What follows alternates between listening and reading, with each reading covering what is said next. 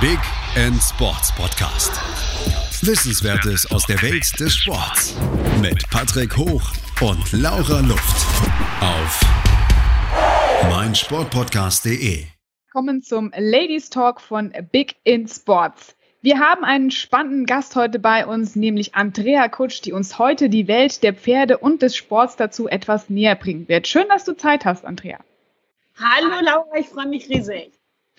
Ja, Andrea, du sitzt im sonnigen Kalifornien und hast heute die Zeit genommen, uns und den Zuhörern etwas zu deiner Leidenschaft, nämlich den Pferden, beizubringen und äh, zu erklären, wie du als Kind ja schon den Rücken der Pferde erobert hast und äh, auch nicht nur im Reitsport, sondern auch mit wissenschaftlicher Arbeit die Pferde näher unter die Lupe genommen hast. Und äh, was wir von dir erstmal wissen möchten, wie kam es denn dazu, dass du überhaupt den Rücken der Pferde entdeckt hast, deine Leidenschaft und wie es dann für dich im Werdegang weiterging? Ja, das war von Kindesbeinen an. Ich hatte Glück eigentlich im Rückblick, weil unsere Nachbarn, meine Eltern hatten mit Pferden gar nichts zu tun, aber unsere Nachbarn, die hatten auf einer Koppel gegenüber von unserem Haus ein paar Isländer stehen und so fing das an. Ich kletterte da immer über den Zaun, dann bin ich mit denen, habe ich denen die Pferde fertig gemacht und dann irgendwann ab und zu durfte ich zur Belohnung nochmal reiten. Also so fing das an und dann gab es damals noch irgendwie so einen kleinen Pony, ähm, Typen, der hat da für 50 Cent, damals durfte man diese armen Ponys irgendwie sich ausleihen. Das war auch noch um die Ecke und dann war schon sechs- oder siebenjährig, glaube ich, sind meine Eltern schon nicht mehr drum rumgekommen und alle Ferien gingen, ich will einen Ponyhof. Und dann ähm, mussten die mir einen Pony kaufen. Und das haben wir dann zu diesen Isländern gestellt. Das klappte überhaupt nicht. Da hatte ich schon das erste Highlight. Warte mal, hier ist doch was anders irgendwie, was die Menschen nicht wissen, weil das kann nicht sein, dass mein Pony das schuld ist. Die haben sich nicht vertragen, die haben sich verhauen und ähm, dann musste dieses Pony da sofort wieder weg und das war alles ein Drama, weil meine, wir hatten weder einen Hänger noch wussten meine Eltern, wie man Pferd von A nach B fährt. Also das kam einfach dann mit aus dem Ponyhofferien und ähm, da habe ich schon gedacht, komisch, warum können die Erwachsenen das nicht lösen? Aber da habe ich natürlich gedacht, na gut, ähm, das Pony ist aggressiv, aber ich habe immer so gefühlt, das ist der überhaupt nicht, weil in Ferien war der Zucker und das tollste Pony und überhaupt. Und also da merkte ich schon ganz früh, warte mal, aber da habe ich natürlich noch nicht gewusst, was dann auf mich wartet die nächsten äh, gefühlten 40 Jahre.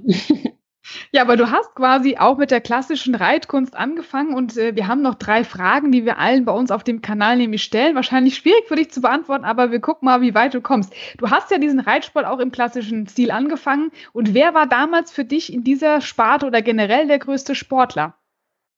Sven Rothenberger. Mhm. Sven Rotenberger war damals zwar noch nicht Olympiasieger, das kam viel, viel später. Ähm, der war noch gar nicht bekannt, aber ähm, ist ein Dressurreiter. Und nicht, dass ich unbedingt jetzt so toll fand schon oder beurteilen konnte, wie der geritten ist oder so. Das äh, mag ich gar nicht ähm, irgendeine Meinung zu beziehen. Aber ähm, der ist einfach konzentriert, fokussiert vorgegangen. Ich konnte ein System erkennen, wie der die Pferde ausbildet und so weiter. Und ja, später wurde Olympiasieger. Ich weiß gerade gar nicht auswendig, welche Medaille, aber ähm, auf jeden Fall, das war damals in Kindheitstagen für mich aus dem Sport ähm, echt ein großartiger Reiter. Und dann wandelte sich das andauernd, weil später kamen dann ähm, Trainer ins Spiel, die die ich toll fand. Und ähm, ich habe mir dann viel von allen möglichen Seiten abgeguckt. Ähm, und als diese ganzen Epochen des Pferdetrainings, also man muss sich das vorstellen, die Evolution des Pferdetrainings und des Pferdesports. Also sprich, man, Pferde wissen nicht, was sie machen sollen, dann werden sie ausgebildet. Und entweder macht man die dann zu einem Sportpferd in der Sparte Dressur oder in der Sparte Springen oder da gibt es eben halt ganz viele verschiedene Disziplinen. Und ähm, die Pferde müssen das lernen, was sie da machen müssen. Und ähm, das heißt, da gab es also ganz viele Ausbilder und unheimlich viele verschiedene Vorgehensweisen. Und klassisch traditionell hatte eher so, ja, wenn das Pferd das nicht gemacht hat. Die haben bestimmte Werkzeuge, die sie eingesetzt haben. Da ging es schon auch mal zur Sache. Ähm, das hat mir manchmal so ein bisschen widerstrebt, als ich im Sport war, da ich so dachte, man, das sind so zarte Wesen, diese Pferde. Ich weiß gar nicht, ob das so Not tut. Und dann ähm, habe ich immer natürlich den großen Rittmeistern dieser Zeit gefolgt, vielen verschiedenen eigentlich immer und die Sportler beobachtet, die erfolgreich waren. Aber mir stand so ein bisschen diese Vorgehensweise im Weg. Also das Herz für die Pferde in dieser Ausbildungsstrecke, um da in diese Spitze oder in großen Sport zu kommen, das, das ging mir gegen Strich. Ich konnte viele Sachen nicht umsetzen. Also ich habe viel umgesetzt. Ne? Also ich bin nicht zimperlich gewesen mit Pferden, ganz bestimmt nicht. Aber es gibt dann Sachen, die Vorgehensweisen, die ich so erlebt habe, ähm, die Trainer dann auch mit meinen Pferden oder Pferden, die ich geritten habe, umsetzen wollten, wo ich gedacht habe, nee, habe ich geweint, ja, also mit Peitschen, Sporen hinterher. Es gibt nichts grundsätzlich was zu sagen gegen Peitsche oder Sporen, aber das waren oft so, es gibt halt so Hilfsmittel, die oft auch nicht ganz korrekt eingesetzt worden sind, also nicht einfach nur als Signal, sondern wirklich als Bestrafungselement. Das konnte ich einfach nicht umsetzen. Und dann bin ich so die Epochen durchgelaufen, um trotzdem im Sport zu bleiben. Aber irgendwann musste ich mich verabschieden davon, weil ich dann halt viele Sachen entdeckt habe. Aber es gab dann so eine Phase der Clicker-Training, da wird geklickt und Futter gegeben und dann sollen die Pferde was machen und so. Das hat im Sport überhaupt nicht funktioniert. Ich habe da mal reingeguckt, aber das konnte ich überhaupt nicht umsetzen, für mich persönlich. Und dann äh, gab es halt diese ganzen, war für mich natürlich ein ganz großer, cooler Typ damals. Ähm, das hat sich jetzt natürlich gewandelt. Aber Monty Roberts, der wurde der Pferdeflüster Flüsterer in Kalifornien und der hat dann Pferde auf eine ganz andere Art und Weise für den Sport ausgebildet, viel im Rennsport, Pferderennsport, ähm, Pferde für die Startmaschinen vorbereitet und so. Und das war eine komplett neue Ära. Und da bin ich dann eigentlich geschiftet ähm, vom Sportler in den, ähm, in den Trainer und in den Ausbilder. Und dann habe ich das irgendwann angefangen weiterzuentwickeln mit wissenschaftlicher Forschung. Aber das begann erst 2006. Ja, du hast eine Wahnsinnshistorie hinter dir und alle, die dann äh, auch nicht wissen, wer Andrea Kutsch ist, der kann wirklich auf der Webseite in deinen Büchern nachblättern. Das ist wahnsinnig viel Wissen, was du mitbringst. Wenn du aber nochmal auf deine sportliche Karriere zurückblickst, was wäre für dich dann da nochmal der größte Sportmoment, wo du sagst, da blickst du gerne zurück? Ach, der größte jetzt im Pferdesport, der größte Sportmensch. Ich habe ja viele Sportarten ausgeübt, professionell. Im Pferdesport gucke ich nicht auf so große Momente zurück. Ich war ja auch kein ähm, Olympiareiter oder Grand Prix-Reiter. Ich bin immer so im Mittelniveau hängen geblieben und habe mich dann dem ähm, richtig professionell dem Sport Windsurfen hingegeben, weil beim Windsurfen, das war dann in den 70ern, 80ern der Totaldurchbruch. Da gab es die ersten Grand Prix und die ersten Weltmeisterschaften und ähm, die Professional Board Sailors Association. Und zwar gab es eine, eine Synergie, Synergie zum Reiten. Ähm, also im Weg, um im großen Sport, Reitsport, Fuß zu fassen, stand mir im Weg die Ausbildungsweise der Pferde. Und ähm, im Windsurfen passierte nämlich Folgendes, dass ich mit den Naturelementen zu tun habe. Also sprich, du hast Wind, du hast Wellen, du hast das unkalkulierbare Wasser, du hast Strömungen und du willst irgendwo hinkommen und ein Ziel erreichen. Die schnellsten oder je nachdem, welche Disziplin, drei Disziplinen gibt's da, das Kursrennen, das Wellenreiten und den Slalom. Und ich war unheimlich gut im Slalom. Also sprich, du musst umso, umso ähm, Hütchen rum sozusagen und musst ähm, auf Geschwindigkeit ähm, ähm, in einzelnen Heats gegeneinander antreten. Also Speed war so total mein Ding und auch durch meine Körpergröße, ich bin recht groß und da gucke ich auf extrem super tolle Momente ähm, zurück. Also ich bin in die Top 10 der Weltrangliste ähm, gewindsurft und ähm, war, ich bin ein Athlet grundsätzlich, also auch jetzt noch, auch wenn ich im professionellen Sport, aber gibt keinen Tag ohne Sport, aber ähm, und never stop, immer schön fit bleiben bleiben, Leute. Also auf jeden Fall ähm, ist es so, dass ich da auf so Momente zurückgucke. Ich habe zum Beispiel, ich war so fokussiert auf, ich will in die Weltrangliste und ähm, ich will das professionell machen. Und da gab's, hat mir ein Sponsor damals die Möglichkeit gegeben, da war ich noch zwar in der nationalen, in der deutschen Rangliste schon in den Top 3, ähm, aber ich habe dann, ähm, ich habe, ich wollte unbedingt um die Welt und bin dann nach Barbados getingelt und habe auf Barbados gelebt, in Kapstadt gelebt und so weiter, weil da die besten Trainingsreviere Reviere waren. Deutschland hat Sylt als bestes Trainingsrevier, aber im Winter ist es zu kalt. Und ich kam nicht richtig weiter. Und dann bin ich mit so einer Gruppe von Profis nach Barbados gefahren. Die haben dann ein Haus gemietet und hat ein Sponsor mir Material zur Verfügung gestellt. Der hat gesagt, okay, im Januar ist da ein World Cup und wir geben dir eine Wildcard, aber du musst unter die Top 3. Sonst musst du A, alle Kosten selber tragen und das ganze Material zurückgeben, weil die nicht so richtig an mich geglaubt haben, weil ich so ein Newcomer war.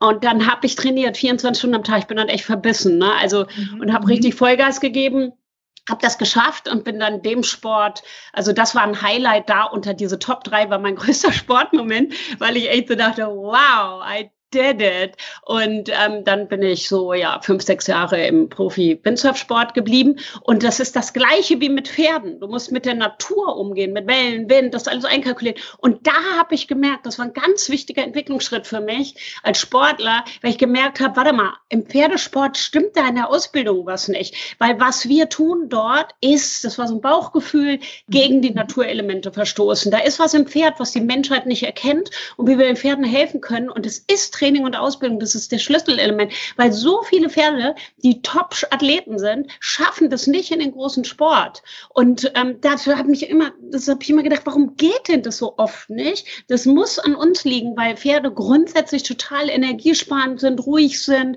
soft sind, weich sind. Warum sind die manchmal im Umgang mit Menschen aggressiv oder bocken oder machen was nicht oder, oder sind auch im Parcours gefährlich oder so? Und das wollte ich entkräften. Und als ich zurück nach dieser Windsurf-Zeit bin ich dann in den Polosport gewandert, habe voll aktiv Polo gespielt, war die erste deutsche Polospielerin in, im Hamburger Polo Club und bin in, richtig in Sport ein bisschen eingestiegen. Und da habe ich jetzt kombiniert Natur, Polo, Pferde, Sport und dann ging es ab, weil dann wusste ich, okay, warte mal, wir müssen was entwickeln, ja, und dann, ähm, wir müssen das Pferdetraining und die Ausbildung besser machen, weil da habe ich noch richtig große Defizite ähm, in der Ausbildung entdeckt, weil es so ein bisschen argentinisch alles die ganze Grundlage ist. Und ähm, ja, dann begann eigentlich danach, nach dieser Windsurf-Karriere, die Ausbildungskarriere, wie können wir Pferden besser beibringen, was sie für uns im Sport leisten müssen, dass sie das besser verstehen.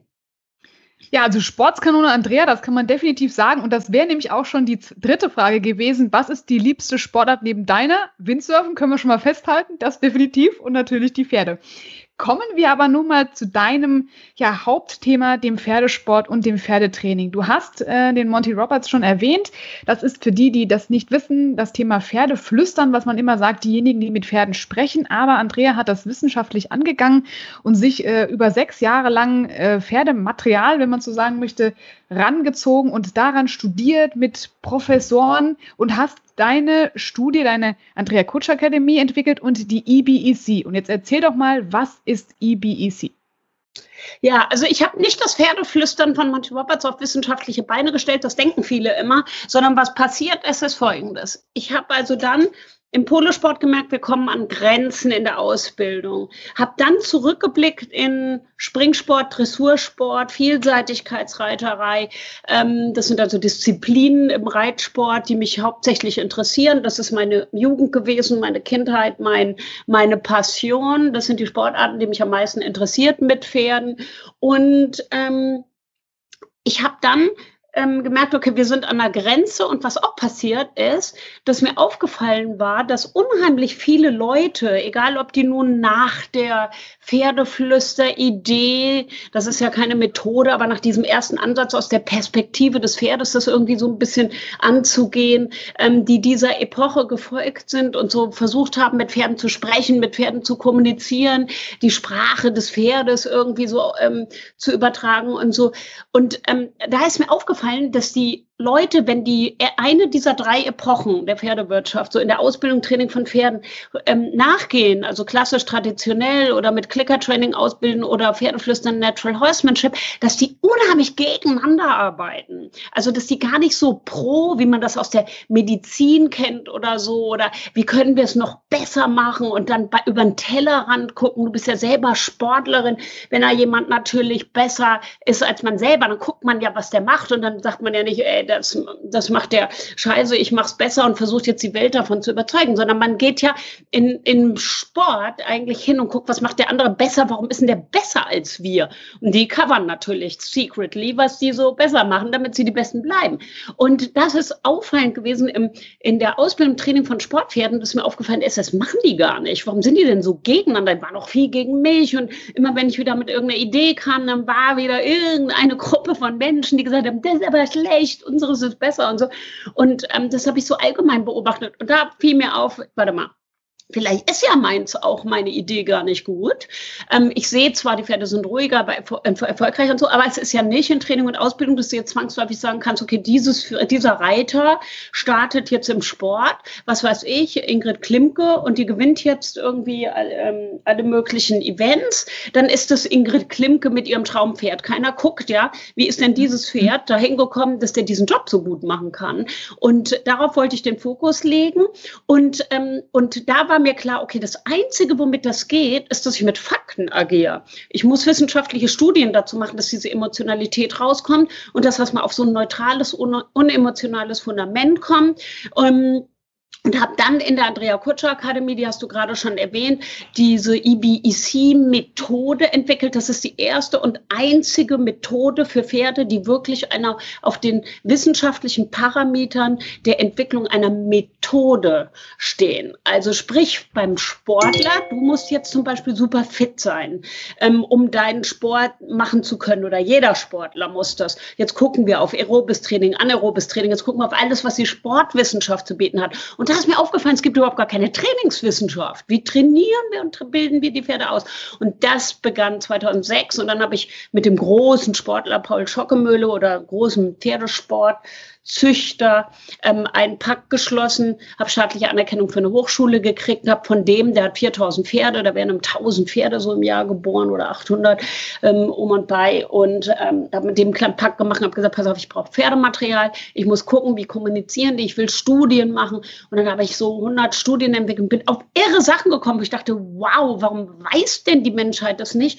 Und dann hat es aber so sechs Jahre gedauert, bis ich eine Methode daraus formen konnte. Also erstmal haben wir praktisch bis 1500 zurückgeguckt, in aller Literatur in allem, was man finden konnte. Wie hat die Menschheit bisher eigentlich Pferde trainiert, ausgebildet, damit die überhaupt in Sport kommen? Die kommen ja von der Wiese, wissen gar nichts, würden weder mhm. springen noch irgendwas. Ja, die sind total so, ja, wir stehen hier, wir fressen, wir sind friedlich, wir pflanzen uns fort, wir sind sozial.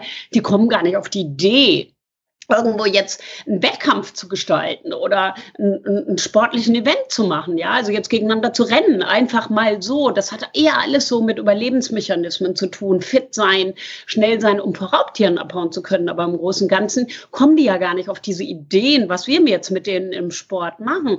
Und darum ist es total wichtig, dass man begreift, das müssen die alles lernen, weil das ist alles gegen ihre Natur. Die können das lernen. Der Sport generell ist nicht pferdeunfreundlich. Da gibt es auch viele so fanatische Gruppen, die sagen, der Pferdesport sollte man verbieten. Nein, nein, nein. Es muss nur richtig gemacht werden und das Pferd muss stressfrei sein, angstfrei sein. Und dann haben wir eben halt diese in der Andrea Kutscher Akademie, diese erste wissenschaftliche basierte EBEC, Evidence-Based Equine Communication mit Trainingsmethode für Sportpferde entwickelt und kann man auch für Freizeitpferde anwenden, für alle Pferde, die irgendwas lernen sollen. Und guess what? Es kommt zu keinem einzigen Problem mehr. Die lernen alles, die sind happy, die sind ähm, im Spiel, die sind am Start, die genießen den Sport, die begreifen, was sie machen müssen und es fällt kein Pferd, was gezüchtet wird, mehr raus. Also die können das alle lernen, weil die müssen es ja eh alle lernen und die einen sind vielleicht körperlich ein bisschen talentierter, aber wir integrieren das aerobe Training, das anaerobe Training, das Gehirn des Pferdes, die Körpersprache ist lesbar, ein Belohnungssystem, dass ich dem Pferd sagen kann, hey, hier hast du was gemacht, das hast du gut gemacht. Und das hat sich komplett verändert. Also es ist, es ist der Wahnsinn. Also ich stehe manchmal selber sprachlos davor und denke so, wow, wo wäre der Pferdesport und die Sportreiterei, wenn wir das schon vor 100 Jahren gewusst hätten. Aber jetzt haben wir EBC und alle müssen es jetzt lernen, Laura. ja, und lernen werden wir das gleich, nämlich nochmal nach einer kurzen Pause, weil uns Andrea dann noch ein bisschen mehr Insights gibt in diese faszinierende Welt aus dem Blickwinkel des Pferdes. Bis gleich. Schatz, ich bin neu verliebt. Was? Da drüben. Das ist er. Aber das ist ein Auto. Ja, eben. Mit ihm habe ich alles richtig gemacht. Wunschauto einfach kaufen, verkaufen oder leasen. Bei Autoscout24. Alles richtig gemacht. In rund 40 Folgen habt ihr mich jetzt schon sagen hören, I want to tell you about the Beatles. Ich habe euch die Geschichten zu ihren Alben und ihren Songs erzählt, euch ihre wichtigsten Wegbegleiter und Vertraute vorgestellt und natürlich die Orte, die für die Bandgeschichte eine wichtige Rolle spielten. Habt ihr die drei bisherigen Staffeln schon durchgehört? Nein? Na, worauf wartet ihr dann noch? Rein in den Podcatcher eurer Wahl und einfach mal losgehört. Und folgt gerne auch unserem Instagram-Kanal iwtty-Beatles Podcast. Ja, und fleißig trainiert haben wir hoffentlich unser Gehirn, nämlich aus der Werbepause. Und äh, ja, Andrea hat es schon richtig angesprochen. Das Kommunizieren zwischen Mensch und Pferd ist natürlich, wie viele sagen, ach, relativ einfach. Du hast angesprochen schon Hilfsmittel, die eingesetzt wurden. Hast du alles gar nicht mehr, weil, wenn das auf die richtige Ausbildung des Pferdes ankommt und zum Glück durfte ich schon einen Lehrgang von dir besuchen, lernt man, wie das Pferd stressfrei trainiert wird. Und wenn du uns da nochmal einen Einblick gibst in die kleinen, feinen ja, Ideen, die das Pferd vielleicht dann entwickelt, was es versteht und dekodiert. Was will denn der Mensch jetzt von mir? Was muss ich denn da machen? Ja, also diese Hilfswerkzeuge können schon eingesetzt werden, ne? also durch alle Epochen durch. Da haben die sich ja alle, ähm, die Pferdemenschen dieser Welt, ähm, auch, auch ein Konzept überlegt und der eine macht da was mit einer Peitsche als Signal und der tickt das Pferd jetzt einfach nur so an und jetzt soll der in der Dressur zum Beispiel darauf, weil man hat in der Dressur nur relativ wenig Körperfläche am Pferd zur Verfügung, wenn man da drauf sitzt, um dem Pferd was beizubringen und zu sagen, okay, pass mal auf, ich zeige dir dieses Signal, ich tick dich jetzt hier mit dem Schenkel an, also mein Bein, meine Wade. Und wenn du das fühlst, dann heißt es, du sollst dich so und so bewegen. Du sollst dann zum Beispiel vielleicht angaloppieren oder was auch immer, ja, also eine andere Gangart einlegen oder so, so. Und ähm, das heißt also, das basiert alles auf einem Reizreaktionsverhalten. Wir präsentieren das Pferd, hat keine Ahnung, was machen soll. Mal am Anfang weißes Blatt Papier, blank. Und jetzt muss ich ihm beibringen, okay, jetzt lege ich da einen Sattel drauf und mache ich dir so eine, so eine Trense drauf. Das ist also das, was man um den Kopf macht, um die reiten zu können. Da ist ein Gebiss im Maul, da sind Zügel dran, die hat dann der Reiter in der Hand. Und jetzt muss der Reiter, der Trainer, der Ausbilder, der Sportreiter dem Pferd, wenn er den Grund ausbildet, ja beibringen, pass auf, ich präsentiere dieses Signal. Und darauf sollst du bitte das machen. Jetzt hast du dafür ziemlich wenig Körperfläche zur Verfügung. Du hast also ähm, das Maul, um da ein bisschen dran zu ziehen oder so und oder die Hand anzulegen, ein bisschen Druck auszuüben, vielleicht mal noch mal das Nasenbein oder so. Dann hat man das, wo das Bein liegt, Gewichtsverlagerung mit dem, wie man so im Sattel sitzt. Und oftmals kann man dann die äh, wird die Peitsche zum Beispiel. Also grundsätzlich geht es nicht ums Verurteilen von Werkzeugen, weil das haben wir rausgefunden, dass das Signal als solches gar nicht zu kritisieren ist oder zu verbessern ist, sondern wenn du das Signal jetzt sorgfältig einsetzt, sagen wir mal, du tickst es jetzt da an und mit der Peitsche hast du zum Beispiel jetzt so ein bisschen Fläche noch mehr, weil du dann an die, an die Hinterhand des Pferdes kommst, ähm, weil du ja dann praktisch deine Hände vorne hast, um die Zügel zu halten, dann hast du so ein, so ein Signalstock sozusagen in der Hand. Angenommen, du machst das so, dass du das nur da antickst und jetzt weiß das Pferd, okay, jetzt muss ich das machen, dann ist das, gibt's da nichts gegen zu sagen, ja. Aber wenn, du's, wenn es als bestrafendes Werkzeug für Verhalten eingesetzt wird. Also so ist es eigentlich mal, wenn man in die große Schule 1500, 1600, 1800, so Gymnasium, das wäre so das, was man da findet, in die, in die Grundstruktur, warum habe ich dieses Werkzeug, guck, da wird das eher als, ist das designt worden als bestrafendes Werkzeug. Also dann heißt es da drin, wenn der ähm, jetzt was nicht richtig macht und du machst jetzt den Schenkel da dran oder so und der macht da was falsch, dann und, und es gibt die falsche Verhaltensantwort, ja, dann hau mal ordentlich drauf, ja, oder wenn der dich beißt oder wenn er irgendwas macht, so dann dann und dann soll das Verhalten dieses Beißens oder dieses Bockens oder so abnehmen. So ist es designt worden. Wenn du es so einsetzt, dann haben wir herausgefunden, funktioniert nicht, weil dann würdest du dieses Werkzeug als bestrafendes Werkzeug einsetzen und das gezeigte Verhalten müsste jetzt logischerweise abnehmen, also als ob ich einmal auf die Finger haue mit dem Ziel, dass es abnimmt, dass er jetzt ähm, äh, mein, mein Eis äh, mir weg ist in der Eisdiele oder so, ja. Also so muss man sich das vorstellen. Also das ist im Prinzip, ist man da so ein bisschen, geht es nicht grundsätzlich um das Werkzeug, um das es geht, sondern um das Konzept dahinter, dass ich verstehe, ähm, auf welche Reize will ich denn erstmal, ähm, dass das Pferd welche Verhaltensantworten gibt. So, und dann kommt natürlich, und hat man auch belohnende Elemente und so weiter, aber ähm, also das ist jetzt vielleicht ein bisschen zu komplex, um diese Frage zu beantworten. Aber ähm, grundsätzlich geht es also nicht um die Signale oder diese Reize, die da, man da benutzen anwendet, sondern um das komplette Verständnis für das Konzept, wie ein Pferd dekodiert, dass das Verhalten, was es jetzt auf den Reiz gezeigt hat, erwünscht ist und das Verhalten unerwünscht. Und dafür ist eins ganz critical.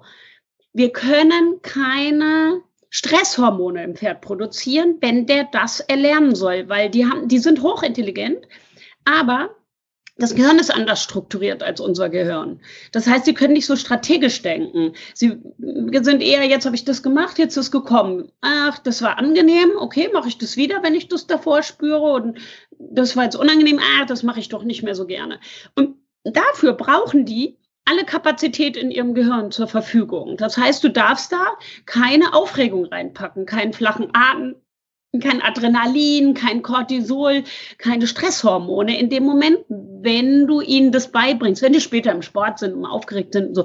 Das ist dann egal, weil da haben sie dann die Signale ja schon verstanden. Aber wenn es durcheinander kommt, wenn sie was machen müssen und gerade in Training und Ausbildung ist das Problem, wenn ich jetzt zum Beispiel eine Peitsche einsetze und Sporen einsetze oder dem mal eine haue oder so oder dazu doll am Zügel ziehe oder so und die jetzt in dieses ein bisschen Panik bekommen, so, oh shit, was habe ich jetzt gemacht? Schnall ich nicht, was habe ich jetzt? Ich weiß nicht, was ich gemacht habe. Und er kann jetzt nicht strategisch darüber nachdenken, ach so, die will nur, dass ich schneller gehe oder langsamer gehe oder irgendwas. Ach, ich Trottel, habe ich auch nicht richtig gemacht, jetzt habe ich wieder einen auf die Mütze gekriegt. Naja, gut, wäre ich gleich besser. Ne? Das kann Mensch, das kann das Pferd aber nicht. Und ähm, das müssen wir halt erkennen und akzeptieren. Und das ist, glaube ich, dieses bahnbrechende Element gewesen, was wir herausgefunden haben, wie können wir das Gehirn des Pferdes dafür verwenden, dass sie die größtmöglichste Chance haben, die vom Menschen ausgedachte Signale ähm, zu so dekodieren zu können, ähm, dass sie die richtige Verhaltensantwort geben. Das ist eigentlich der ganze Schlüssel äh, zu dem, äh, zu dem, zum ganzen Training und Ausbildung, weil was man nämlich auch verstehen muss, ist, Viele denken immer so ein bisschen engstirnig aus ihrer menschlichen Perspektive und sehen jetzt nur ihr Dressurpferd.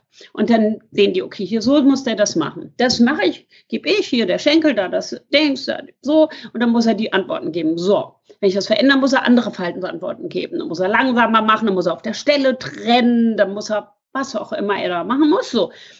Jetzt denken die Leute dann häufig einfach nur, ich und mein Pferd. Und weil sie ihnen das selber so logisch vorkommt, denken sie, dass ihr Pferd das ja natürlich auch weiß, weil es ist ja so logisch. Mhm. Jetzt muss man aber mal ein bisschen aus dem Tellerrand rausdenken und sagen, ja, Moment, jetzt will aber der Nächste, der jetzt Western reitet zum Beispiel und sein Pferd für die Kuharbeit einsetzt oder auch im Sport, in der Westernreiterei ganz andere Signale und Reize hat, jetzt muss dieses Pferd ja das alles lernen. Und jemand, der ein Pferd für, was weiß ich, nicht den Sport, aber therapeutische Sache, Zwecke einsetzt, dieses Pferd muss ganz andere Sachen lernen, weil der muss im Prinzip, da kommt jetzt der Schenkel von einem behinderten Menschen dran, jetzt sagt das nicht wie im Dressursport heißen, ähm, gib Gas. Also, und daran erkennt man, wie komplex der Mensch denkt so häufig aus der Menschperspektive und dem erscheint was logisch und dann fällt es dem schwer, darüber hinaus nachzudenken, warte mal, für ein Pferd ist das ja Wahnsinn. Das ist voll die Denkaufgabe, das ist ja voll die riesen, riesen Lernleistung. Ich muss schaffen, dass ich das bestmöglichste Fundament für den schaffe, dass er das überhaupt verstehen kann, was ich ihm da beibringen will, ja, weil das echt komplex ist, schwierig, das ist unheimlich schwierig. Und ähm, das muss der Mensch verstehen. Und darum ist diese Methode, die wir entwickelt haben, die erste Methode, die aus der Perspektive des Pferdes entsteht. Born from the horse. Und das kann jeder lernen, Laura, und du warst schon da im Lehrgang 1. Yes. Genau, und wir haben auch schon festgestellt, das ist wirklich für jeden eine bahnbrechende ja, Erkenntnis, wenn man einfach mal sieht, wie wenig man doch einsetzen muss an Klicken, Schnalzen, komm doch mal her, sich selbst auch runterbringt. Das ist auch für dich und du hast jetzt auch schon so viele Sachen in deinem Leben erleben müssen, aber du hast auch gesagt, für dich und hast du sehr viel auch aus dieser Pferdeperspektive mitgenommen, weil man weiß, mit Ruhe und mit einem anderen Blickwinkel mal, wenn man mal generell spricht auf verschiedene Sachen, kommt man doch deutlich weiter. Absolut. Und das war auch das, weil als ich dann deine Einstiegsfrage eben war ja auch dieses mit dem Pferdeflüstern, ne? ähm, irgendwie das jetzt, ähm, wo mir immer so wichtig ist, dass man versteht, wir haben nicht im Prinzip, wir haben einfach nur alle Epochen angeguckt. Wir haben nicht Pferdeflüstern wissenschaftlich untersucht, sondern alles, was Menschen mit Pferden machen in Training und Ausbildung. Und da kann man eben halt unheimlich viel von lernen, so in diese auch menschliche, in diese Ruhe zu kommen in diese, in diese Besonnenheit. Ein Athlet, wir reden ja vom Sport. Jeder, der mit seinem eigenen Körper nur arbeitet, dem ist vollkommen klar, dass er nur gewinnt, wenn der Organismus ruhig ist, fokussiert ist, wenn du dein Mind-Body connected hast, dass du ähm, leistungsorientiert arbeitest, dass du in den Startlöchern stehst und deinen Check machst und tief ein- und ausatmest und einen ganz ruhigen Kopf hast und im brenzlichen, du bist selber Sportler, in brenzlichen Situationen einen kühlen Kopf bewahrt, das Denken erhält. In dem Moment, wo es anfängt zu zittern und ich nervös werde oder hektisch werde und denke, ach du Scheiße, wie löse ich das? In dem Moment habe ich verloren, ja. Ich muss diese Mind-Body-Connection haben. Ich muss dieses tiefe Ein- und Ausatmen haben, dieses fokussierte, dieses Commitment, ein Athlet sein. Und ähm, ich will das Pferd zum Athlet machen und ich muss auch ein Athlet sein. Und wenn ich jetzt auf mich denke, da gibt es so Coaches, die dann nur den Reiter betrachten und, kann, und die kommen oft gar nicht auf die Idee, Moment, die, ich muss das Pferd, den Athlet, in diese gleiche Ruhe kriegen. Der muss seinen Job verstehen, der muss ruhig und fokussiert sein, der muss verstanden haben, okay, jetzt go, jetzt haben wir eine halbe Stunde, um hier zu performen oder eigentlich sind das ja immer nur Minuten im Grunde genommen. Und da muss es um alles gehen. Und ähm, da muss ich dieses Pferd, muss ich als Athleten betrachten und dem diese gleichen Möglichkeiten geben. Und die, das größte Missverständnis zum Beispiel bei diesen ganzen Pferdeflüsterern-Geschichten und Natural Horsemanship-Geschichten war, dass man gesagt hat, man macht das Pferd zu demütig und das ist auch in der klassischen traditionellen Vorgehensweise gewesen. Den müssen wir unterdrücken, ja. Der muss, weil ich glaube, weil Menschen viel, ist aber nur eine Vermutung, auch Angst vor Pferden haben, weil die so groß sind und so stark sind und so. Und dann machen, und, aber die kommen nicht drauf, dass sie selber die so wild machen. In Wahrheit sind die gar nicht so. Die sind wie so, so ganz kleine, zarte Wesen. Und wenn ich dieses fokussierte, athletische Mind-Body-Connection-Denken habe, nicht zittern, in die Ruhe und so. Und das jetzt transportieren und sagt, das braucht der auch. Das ist so eine gute Metapher, so ein Bild, finde ich, was immer hilft. Das mhm. muss der auch haben, weil logisch, weil sonst kann er ja gar nicht zum Athlet werden. Und, ähm, und da zählt eben jeder Atemzug, da zählt jede Geste. Und das größte Missverständnis der Pferdeflüsterer war, wenn die die demütig machen, so submissive machen, im Kreis rumschicken, das sieht man überall bei diesen ganzen Leuten, die dieser Epoche so gefolgt sind. Und, und ich hoffe, die müssen nicht ihr Natural Horsemanship und ihr Pferdeflüssen aufgeben oder so, aber oder die klassischen ihre Werkzeuge und so, die können aber zu uns kommen und wir helfen dem dass sie ein bisschen besser verstehen, weil da gibt es so Missverständnisse mit diesem Unterdrücken. Ähm, den Sportler kann ich nicht unterdrücken. Wenn ich ihn vorher fertig mache und der Angst hat, dann performt er nicht, der wird nicht gewinnen. Und das größte Missverständnis der Pferdeflüsterer war, da gibt es so Demütigkeitsgesten, haben, hat man da immer gesagt. Ne? Zum Beispiel so eine Geste, die, die schickt man jetzt im Kreis, wenn die nicht bei einem bleiben wollen. Das machen auch Pferde untereinander, dann schickt man die im Kreis. Und da gibt es so Gesten, nach denen die geguckt haben oder immer noch gucken. Das müssen wir umwandeln. Aber wir sind ja auch auch mehr auf den Pferdesport konzentriert. Aber da ist so, dann leckt und kaut das Pferd zum Beispiel. Das ist eine der, also die strecken dann die Zunge so raus und dann und, und lecken sich so die Lippen. Und ähm, die haben halt durch die andere Gehirnstruktur ähm, da hat man dann immer so gesagt, ja, jetzt hat es verstanden, denken die Leute dann und so. Und das ist ein Riesenmissverständnis, weil was da passiert ist, du kennst es bestimmt auch, wenn du im Sport in die Totalanspannung gehst, ne? Mhm dann hast du keinen Speichelfluss mehr, dann hast du einen ganz trockenen Mund. Vor allen Dingen auch, wenn man fast so in die Angst kommt, wo man denkt so, oh shit, gerade wenn es brenzlig wird oder wenn du ganz fokussiert auf den letzten Metern jetzt nochmal, come on, do it und jetzt alles gibst, ne?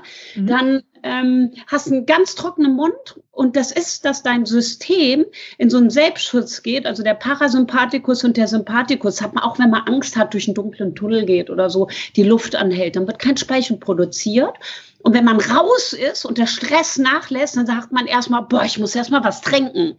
Ich habe einen ganz trockenen Mund. Dann hat man diesen getrockneten, gerade im Sport, getrockneten Speichel auf der Lippe und so. Und da hat praktisch die Speichelproduktion aufgehört. Und jetzt muss man sich, kommt, lässt der Stress nach und man muss den Mund bewässern.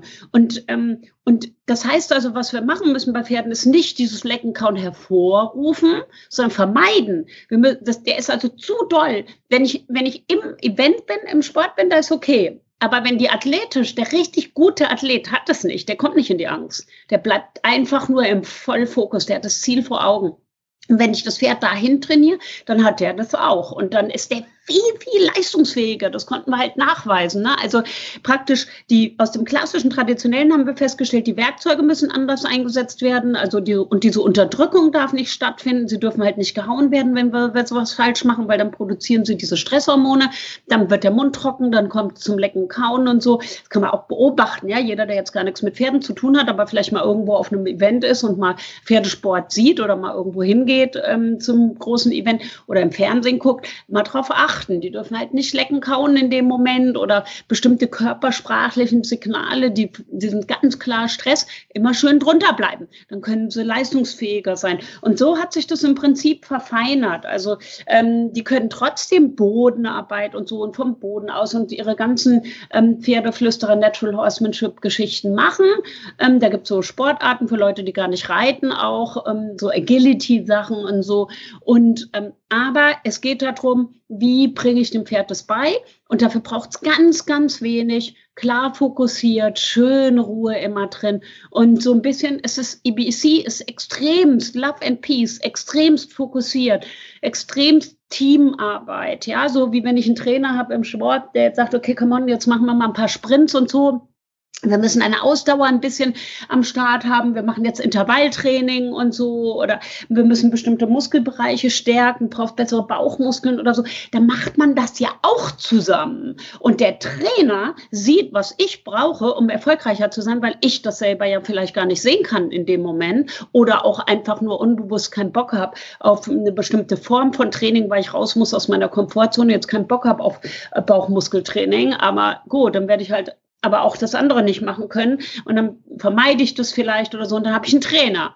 So, und wir bilden IBEC-Trainer aus. Das sind halt Leute, die den Leuten helfen können. Das ist unser, unsere Core-Nachricht, die das sehen können, erkennen können und jetzt für das Pferd denken können, aus dem Blickwinkel des Pferdes, für das Pferd denken können, was braucht er jetzt? Und wie kann ich dem das geben? Und den halte ich aber ruhig, so wie der Trainer im allgemeinen Sport das auch macht. Ich muss meinen Schüler ruhig und motiviert haben und sagen, komm, aber jetzt einmal kannst du noch. Und dann brüche ich den auch mal an und sage, komm, you can do anything for 60 seconds. Jetzt nur mal 60 Sekunden einen Sprint, komm. Und dann hat man es geschafft, dann ist man, Alter. Und dann, aber man wird leistungsfähiger und wir müssen das für die Pferde machen. Das ist der Schlüssel. Ja, ich finde das total super, vor allem auch, weil du sagst, man kann eben auch für sich viel daraus ziehen. Und ich hoffe, das werden alle nach einer kurzen Pause machen, denn bleibt ihr dran. Wir haben noch weitere spannende Themen mit Andrea Kutsch. Schatz, ich bin neu verliebt. Was? Da drüben. Das ist er. Aber das ist ein Auto. Ja, eben. Mit ihm habe ich alles richtig gemacht. Wunschauto einfach kaufen, verkaufen oder leasen. Bei Autoscout24. Alles richtig gemacht. Und zurückgestärkt aus der kurzen Pause haben wir noch viele Fragen an Andrea, die uns hier schon einige Einblicke gegeben hat in die Pferdeperspektive und wie man das auch auf sich selbst als Mensch übertragen kann. Kommen wir aber mal zu deinen Erlebnissen. Du hast ja auch viele Bücher geschrieben, bist auch bei äh, ZDF volle Kanne mit dabei. Also wer gerne mal das in Action sehen möchte, kann sich die äh, Dokumentation angucken. Ähm, Gerade aber auch mal aus deiner Historie heraus. Du hast so viele Momente erlebt, aber gibt es lustige Anekdoten, wo du sagst, Mensch, da ist dem aber der Groschen gefallen oder oder das waren so tolle Erlebnisse mit Pferden, dass du da gerne zurückblickst?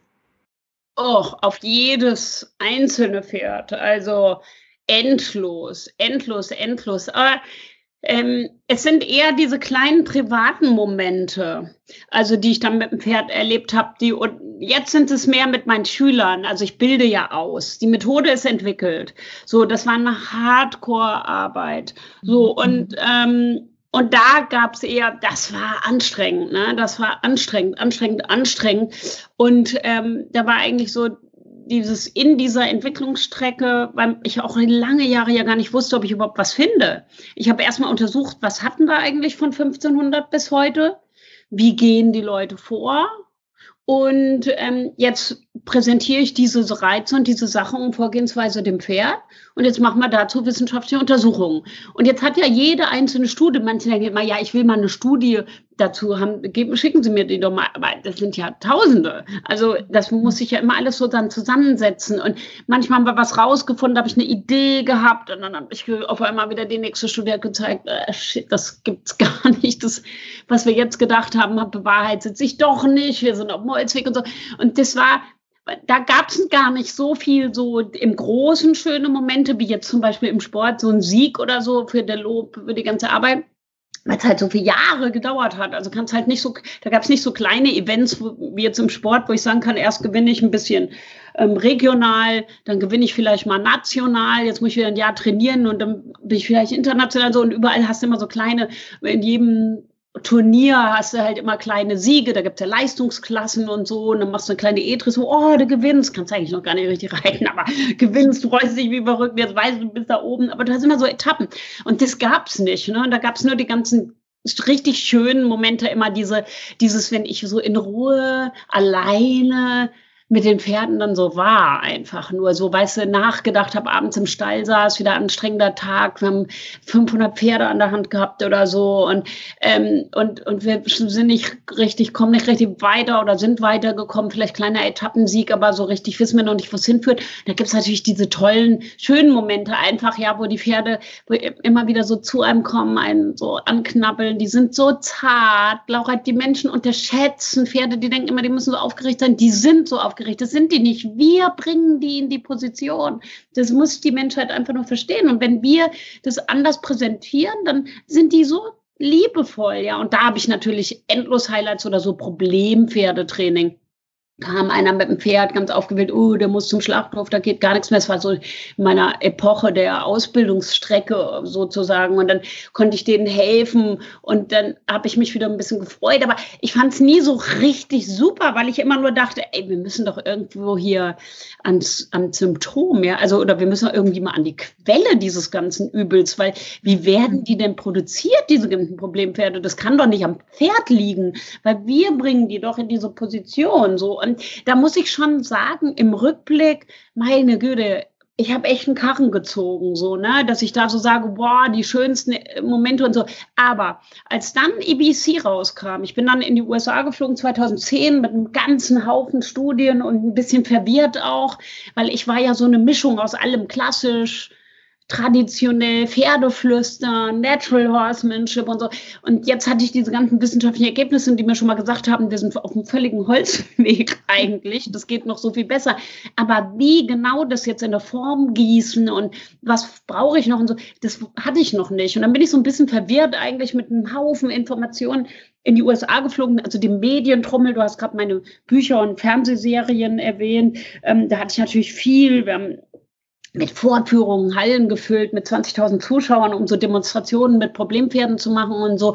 Und ich bin so ein bisschen diesem Medienrummel der Öffentlichkeit ähm, entronnen und habe dann einfach mein ganzes Material genommen und bin nach Kalifornien geflogen und bin sehr Amerika-affin und, ähm, und habe gesagt, okay, ich bleib hier so lange sitzen, bis ich es hab, ja. Also, weil jetzt habe ich mir so ein bisschen mit dem, das ist nicht so toll, den Boden unter den Füßen weggezogen. Ich will gar nicht mehr Pferde irgendwie trainieren, das ist ja Horror. Und da weil ich die ganzen Ergebnisse hatte, aber das Neue hatte ich ja noch nicht. Und das brauchte Zeit. Ne? Dann habe ich immer wieder Pferde in die Hand genommen mit Universitäten international Kontakt aufgenommen, habe dann mit denen zusammengearbeitet, auch hier in Kalifornien und so, und habe das dann alles so sukzessive weiterentwickelt. Und da muss ich sagen, habe ich, das war ja jetzt das Größte. Auf einmal gab es schon so Highlight-Momente, immer so kleine, so wow, ich glaube, ich bin hier an einer ganz großen Sache dran. Mhm. Das gibt's doch gar nicht. Wieder eine Kleinigkeit gefunden. Warte mal, wenn wir so belohnen, ich habe das jetzt in die Praxis, die Forschung in die Praxis übersetzt dann bin ich ja voll aufgeregt in den Stall gefahren, habe irgendwo irgendwelche wildfremden Leute gefragt, kann ich mal kurz mit deinem Pferd was machen?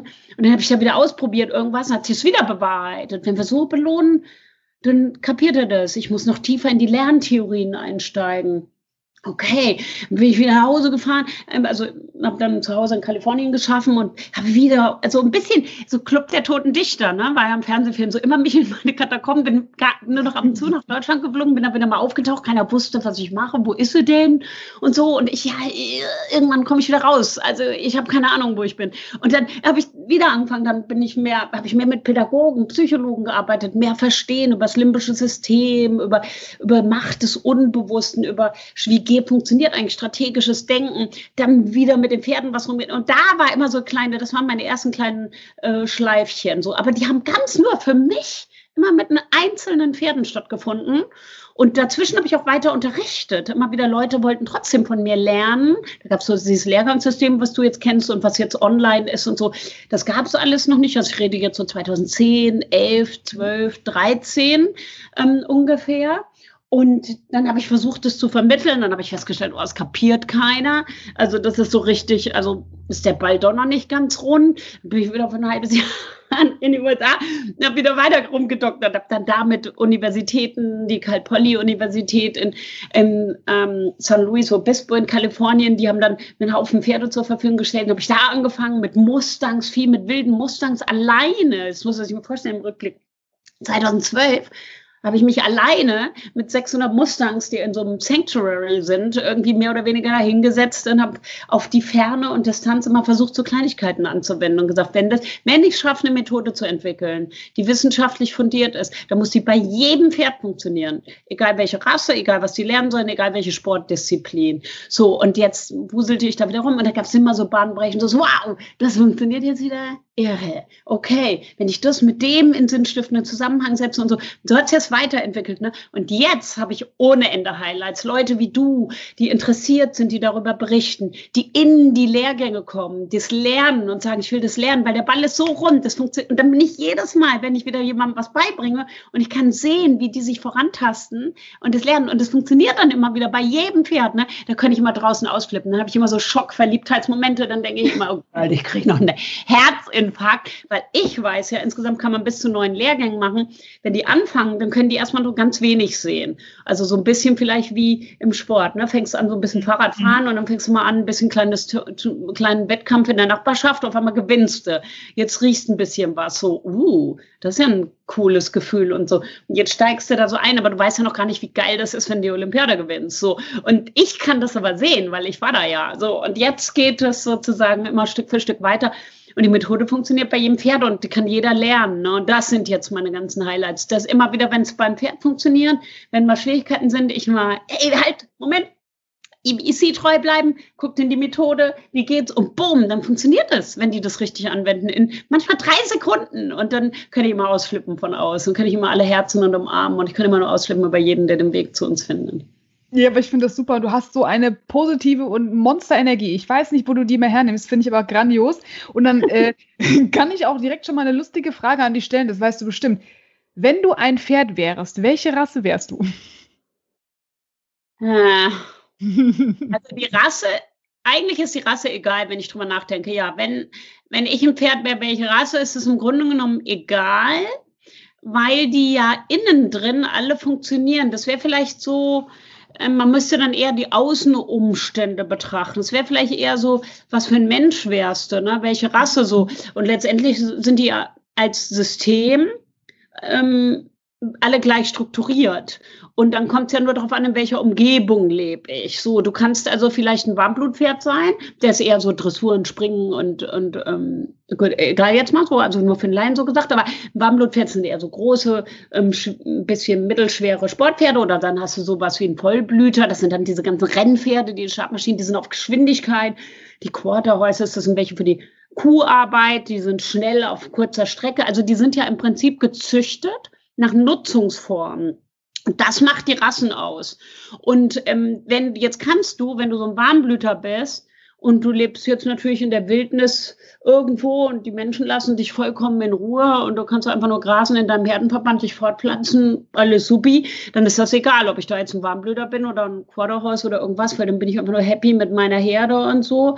Ähm, wenn ich jetzt aber so ein Warmblüter bin und ich bin in schlechter Behandlung im Springsport und kriege dann den ganzen Tag die Hucke voll, ähm, ja, dann hat mir das auch nichts geholfen, wenn ich Warmblüter bin. Ne? Also ich würde eher sagen, ähm, ich weiß gar nicht, ob ich Pferd sein will. Also ich wäre gerne IBEC-Pferd. Also ein ich Pferd. genau. Ich wäre ja gut. Ich wäre gerne ein IBC-Pferd. Die Rasse ist egal, aber ich will mit IBC trainiert werden und mit, IB, mit einem Menschen zusammenleben dürfen, der IBC anwendet. Und dann wäre mir ganz egal, welche Rasse und welche Nutzungsform, weil dann wäre ich echt happy, würde verstehen, was ich machen soll. Das würde ich machen. Ansonsten werde ich gut artgerecht gehalten. Mir geht's gut. Ich werd, werde körperlich gut versorgt, gut gefüttert. Ich muss nie Angst haben. Ja, das wäre ich gerne. Coole Frage, Laura.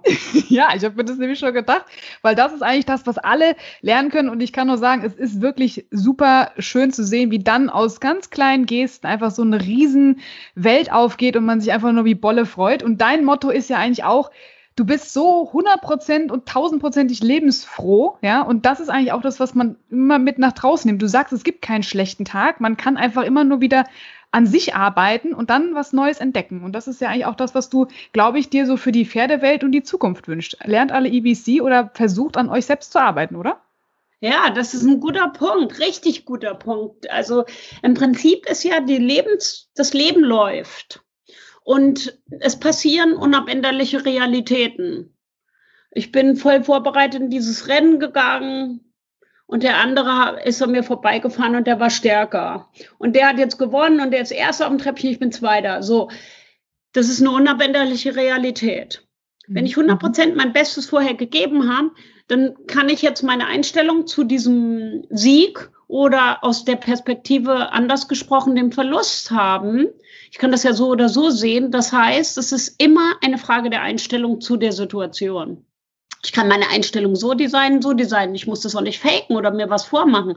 Aber ich kann entweder sehen, okay, cool, der hat mir meine Grenze aufgezeigt und ähm, jetzt muss ich mein Training ändern oder mich darauf fokussieren oder so. Und ähm, dann bin ich schon positiv, dann habe ich schon wieder Bock ins Training zu gehen und, ähm, und freue mich. Also man kann halt sich selber auch nicht sagen, ja, freu dich doch jetzt ähm, über den zweiten Platz oder so. Ja, nee, freut man sich natürlich nicht. Das kann man sich jetzt hunderttausendmal sagen, wenn man lieber Erster geworden wäre. Aber man kann seine eigene Einstellung zu dieser Situation ähm, auf viele unterschiedliche Arten und Weisen betrachten. Und dann kann man sagen, kann man halt die Einstellung haben oder einfaches Bild, ich stehe im Stau, ja, das ist eine unabänderliche Realität, weil der Fakt ist, egal wie ich mich jetzt darauf einstelle, der Stau wird nicht weggehen. Der zweite Platz wird sich nicht umwandeln in den ersten. Also kann ich ja auch gleich eine, Einstellung gewinnen zu dieser Situation, die mich wieder weiterbringt. Und ich habe die Freiheit, das selber zu entscheiden. Oder ich habe eine Einstellung, die mich frustriert und jetzt höre ich auf und jetzt breche ich ab oder jetzt haue ich doch nochmal zu oder was weiß ich gerade beim Pferd so, ne Mann, jetzt kapiert er das nicht, jetzt ausschieben die Beine in die, in die Rippen und sagst du, du fauler Sack. das kannst du, die Einstellung kannst du haben bringt dich aber nicht weiter, weil die Situation ist, wie sie ist. Also Umgang mit unabänderlichen Realitäten.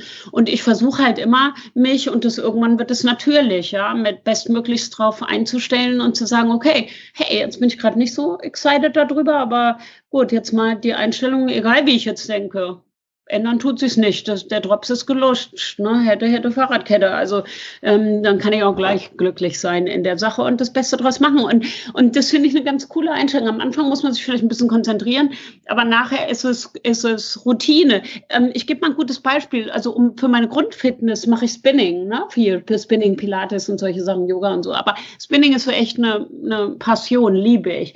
Und oft mache ich so, gerade jetzt, wo wir viel online machen können und so, oft gehe ich halt, ich liebe natürlich schon die Energie in einem Fitnessstudio mit vielen athletischen Leuten, die dann ähm, Spinning, also sprich auf dem Stationary Fahrrad da ähm, trainieren.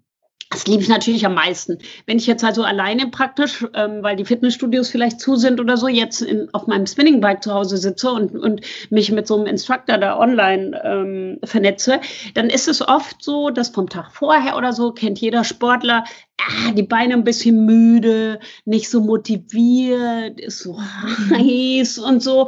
Und dann fangen die an und sagen, okay, jetzt machen wir mehr Widerstand rein und jetzt eine Minute, you can do anything for a minute und so. Und ähm, dann hat man ja die Wahlmöglichkeit, ich kann jetzt trotzdem langsamer paddeln, ja. Ich werde nicht bestraft, dafür guckt auch keiner zu und so, ja.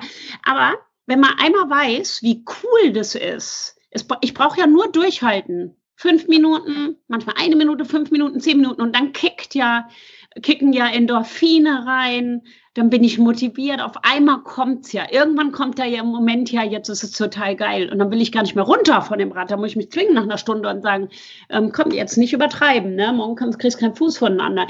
Und ähm, wenn man das erlebt hat, dass man das weiß, dann kann man auch, kann man in diesen ersten fünf Minuten eine andere Einstellung gewinnen und sagen, okay, das ist mein, mir jetzt nicht dem Kopf die Möglichkeit geben, den Körper zu kontrollieren sondern den, das Annehmen natürlich und ähm, die Einstellung dazu gewinnen und sagen, okay, jetzt you can do, ich sag mir dann immer, you can do anything for a minute. Also eine Minute kriege ich alles hin. So. Und dann mache ich die eine Minute und dann war es cool und dann wird es wieder langsamer und jetzt ist es, oh, jetzt fühlt es sich nice an, jetzt bin ich warm und so, jetzt habe ich Bock. Also einfach von diesen, nicht die, und man kann die Einstellung haben zu sagen, äh, ist so heiß und denkt, ach, heute, heute mache ich mal nicht. So, das ist der Anfang vom Ende, weil das ist nämlich alles nur aus der Macht des Unbewussten gesteuert, nur eine Frage der Einstellung. Also eine athletische Einstellung. Ich habe eine grundathletische Einstellung zum Leben. Ja, und eine grundpositive, muss man auch ganz ehrlich sagen. Und das kannst du eigentlich allen ja im Prinzip mitgeben. Leute, macht was, das ist so dein Spruch. Kommt aus der Komfortzone raus, denn da findet Lernen statt und probiert einfach mal was Neues. Und das ist ja eigentlich auch das, was du sagst. Es kann nichts passieren. Ja, im schlimmsten Fall mache ich Fehler und habe nicht das Ergebnis, was ich da will und betrachte das als Fehler, aber ich muss ja auch nicht als Fehler. Ich betrachte sowas zum Beispiel gar nicht als Fehler. Das ist sehr interessant in der Ausbildung von den Leuten, in den Lehrgängen. Ne? Da sehe ich das oft die, die, man sagt denen ja, wie die jetzt EBC am Pferd anwenden. Jetzt gehören dazu viele Techniken, vielleicht ein bisschen verglichen mit dem Skifahren oder im Rennsport hier, im, im mhm. Automotorsport ist es ja so. Du hast die Mischung, du musst technisch das im Griff haben. Da musst du alles, äh, da, da gibt es bestimmte Techniken, wie du, wie du das, ähm, dein, das Werkzeug ähm, beherrschst und dann brauchst du deine ganze mentale Einstellung dazu. So, und ähm, das musst du jetzt kombinieren. Also Körper, Geist, in Einklang bringen mit dem, was du da technisch machst. Aber du musst auch die Technik üben, sonst kommst du nicht weiter. So und ähm, die und jetzt müssen wir natürlich, wenn man EBC anwendet, da zählt jede Geste. Ne? Manchmal ist es schon nur, wie die Augen, in welcher Geschwindigkeit sich die Augen bewegen oder wie man das Material einsetzt oder so. Das muss man technisch üben. Das ist eine Fleißarbeit während man übt, geht man ja aus seiner Komfortzone raus und sieht auch zwischendurch mal scheiße aus, weil das geht, kann man ja noch nicht. Man muss es ja jetzt üben. Und dafür muss man raus aus der Komfortzone. Jetzt steht da jemand wie ich und sieht es oder die, die Trainer, die wir ausbilden. Ne? Wir bilden ja zertifizierten Instructors auf EBEC, die also dann wieder in der AKA Teamschule den, den Instructor ausbilden. Also nicht, man kann einmal lernen, das selber am Pferd anzuwenden, man kann aber auch lernen, Instructor zu werden und das wieder anderen beizubringen. So. Und ähm, in dieser Strecke, wenn man was Neues lernt, ist, sieht man ja oft mal nicht so toll aus. Da hat man vielleicht so eine Longe oder so eine Leine da in der Hand, jetzt soll man da irgendwas mitmachen und darf nicht hingucken oder so. Und jetzt fällt man da drüber, jetzt sind da Knoten drin, weil man nicht genug geübt hat oder so. Und dann, ja, musst du üben. So, und dann sehe ich oft in den Leuten, in den Teilnehmern, dass ich sage, komm, wir üben jetzt mal, hol mal deine Longe und. Und dann haben die so Hemmung, dann haben die so Angst, die sind komplett blockiert, die sind kurz vorm Herzinfarkt, weil ich mit denen stehe und sie, wir wissen ja, dass sie das jetzt noch nicht können. Und ähm, dann haben die so eine Angst, Fehler zu machen, weil das immer, das ist so ein System, wie wir Menschen oft ähm, programmiert werden, ne? Keine Fehler mhm. machen, jetzt machst du halt richtig und so und bla bla bla. Aber das sind ja keine Fehler. Ich sehe nicht mal das Wort Fehler, das kriege ich gar nicht in meinen Organismus rein, dieses Grundpositive, was du angesprochen hast. Und ich will, ich hole alle Leute in den Lehrgängen da auch rein, weil es ist ja kein Fehler. Ich weiß nur, es ist nur eine Lernerfahrung. Wenn ich es also so mache, dann kriege ich da Knoten in diese Leine oder dann falle ich hin oder dann macht das Pferd langsamer oder so. Ah, okay, das habe ich jetzt schon mal gelernt. Das ist ja nur eine Frage des Kopfes, dass ich weiß, scheiße, das ist nicht das Ergebnis, was ich wollte. Ich wollte nicht, dass das Pferd jetzt zu mir kommt. Ich wollte, dass es weggeht. Jetzt habe ich die, meinetwegen die Augen falsch bewegt, die Schulter falsch bewegt. Das ist Technik. So, und jetzt habe ich das gemacht. Dann kann ich ja ab, kann ich ja entweder zusammenbrechen und sagen, ah, das habe ich schon wieder falsch gemacht, so eine Scheiße. Jetzt blockiere ich meinen Kopf. Kann ich aufhören? Kann ich erstmal Kaffee trinken gehen und sagen, wir gewinnen erstmal eine andere Einstellung. Weil die Einstellung, die ich habe, wenn ich dem Pferd was präsentiere, ist, du musst es machen um zu sehen, was das Pferd damit macht. Jetzt mache ich was. Ich wollte, dass er weggeht. Jetzt ist er aber gekommen. Jetzt weiß ich, oh, wenn ich meine Schulter so drehe, kommt er. Jetzt gucke ich mal, wenn ich die so drehe, was macht er denn dann? Oder wenn ich so die Longe schwinge, dann habe ich da einen Knoten drin oh, interessant, ich sehe gar nicht, scheiße, ich habe es falsch gemacht, ich habe einen Knoten drin. Und das muss ich immer den Leuten am Anfang in den ersten Lehrgängen so beibringen. Hab keine Angst vor diesen, du machst keine Fehler. Und das ist nicht nur so im plakativ dahergeredet, red dir das schön und motivier dich oder so, sondern das ist wirklich nur eine Frage der Einstellung und des Anschauens, der Perspektive auf diese Sache, die ich da gerade gemacht habe. Wenn ich bei der Schaltung so schalte, dann wird die Karre langsamer. Oh, interessant, das kann ich schon mal. Langsamer kann ich schon mal. Und jetzt, wenn ich so mache, wow, wow. Und dann kommen so Erlebnisse, wo man dann so im Fleisch und Blut spürt, so, das ist ja geil. Als das passiert ist, das war ja ein cooles Gefühl. Wow. Und da hole ich die Leute hin. Und am Anfang ist das schwerer, weil die sich gar nicht trauen, diese Einstellung zu gewinnen. Die sind so vorsichtig oft und so. Und das ist auch klar, weil, weil aber man muss nur die Einstellung dazu anders gewinnen und dann sagen, hey Leute, komm jetzt, los, ran hier jetzt und machen. Ihr müsst was machen, um zu sehen, ob es funktioniert. Und, ähm, und dann fertig. Und dann gucken die mich mal an, wie so ein Auto, wenn die sagen, ja, ist doch cool. Sie wollen vielleicht das Pferd jetzt beschleunigen. Jetzt machen sie das technisch nicht korrekt und das Pferd wird langsamer. Und dann sagen die, shit. Und dann gehen die ganz frustriert raus. Und ich sowieso, ist doch cool, langsamer kannst du. Lachen die immer. Und ich so, ja, super. Wollte ich aber nicht. Das weiß aber nur ich, dass ich das nicht wollte. Das Pferd weiß das nicht. Das Pferd weiß das nicht, dass ich das nicht wollte. Nur ich weiß das. Das heißt, das ist ja der Beweis dafür, dass das nur in meinem Kopf stattfindet mit einer Frage der Einstellung. Und ich habe einfach eine grundpositive Einstellung. Ja, gibt echt keinen schlechten Tag. Gibt nur Sachen, die passieren und dann gucke ich mir die an und dann gucke ich, oh, interesting. Was macht man jetzt? Also Wahnsinn, dass von Andrea jeder Mensch auch was lernen kann, nicht nur die Pferde. Einfach mal an sich selbst arbeiten, positiv was rangehen, sich trauen und ja, einfach mal schauen, wer Interesse hat, guckt bei Andrea vorbei und kann dann auch da für sich und auch für die Pferde einen besseren Weg ebnen in der Zukunft. Vielen lieben Dank, Andrea. Das war wirklich ein toller Einblick. Und ja, wir hoffen, dass wir trotzdem sehr viele noch damit begeistern können, auch gerade mit deiner Art zu sagen, komm, probier's, mach es, trau dich, sei positiv und veränder die Welt. Super, yes! Laura, you're the girl. Vielen, vielen Dank, dass du mich hier dabei hattest. Das hat mir riesig Spaß gemacht, mal so eine ganz andere Art und Weise einfach zu plaudern. Super, freut mich riesig, Laura. Vielen, vielen Dank. Freue mich schon, wenn wir uns wiedersehen. Vielen Dank. Ja. Danke. Der Big End Sports Podcast. Wissenswertes aus der Welt des Sports. Mit Patrick Hoch und Laura Luft. Auf meinsportpodcast.de. Schatz, ich bin neu verliebt. Was? Da drüben. Das ist er. Aber das ist ein Auto. Ja, eben. Mit ihm habe ich alles richtig gemacht. Wunschauto einfach kaufen, verkaufen oder leasen. Bei Autoscout24. Alles richtig gemacht. Wie baut man eine harmonische Beziehung zu seinem Hund auf? Puh, gar nicht so leicht. Und deshalb frage ich nach, wie es anderen Hundeeltern gelingt, beziehungsweise wie die daran arbeiten. Bei Iswas Dog reden wir dann drüber. Alle 14 Tage neu mit mir, Malte Asmus und unserer Expertin für eine harmonische Mensch-Hund-Beziehung, Melanie Lippisch. Iswas Dog mit Malte Asmus. Überall, wo es Podcasts gibt.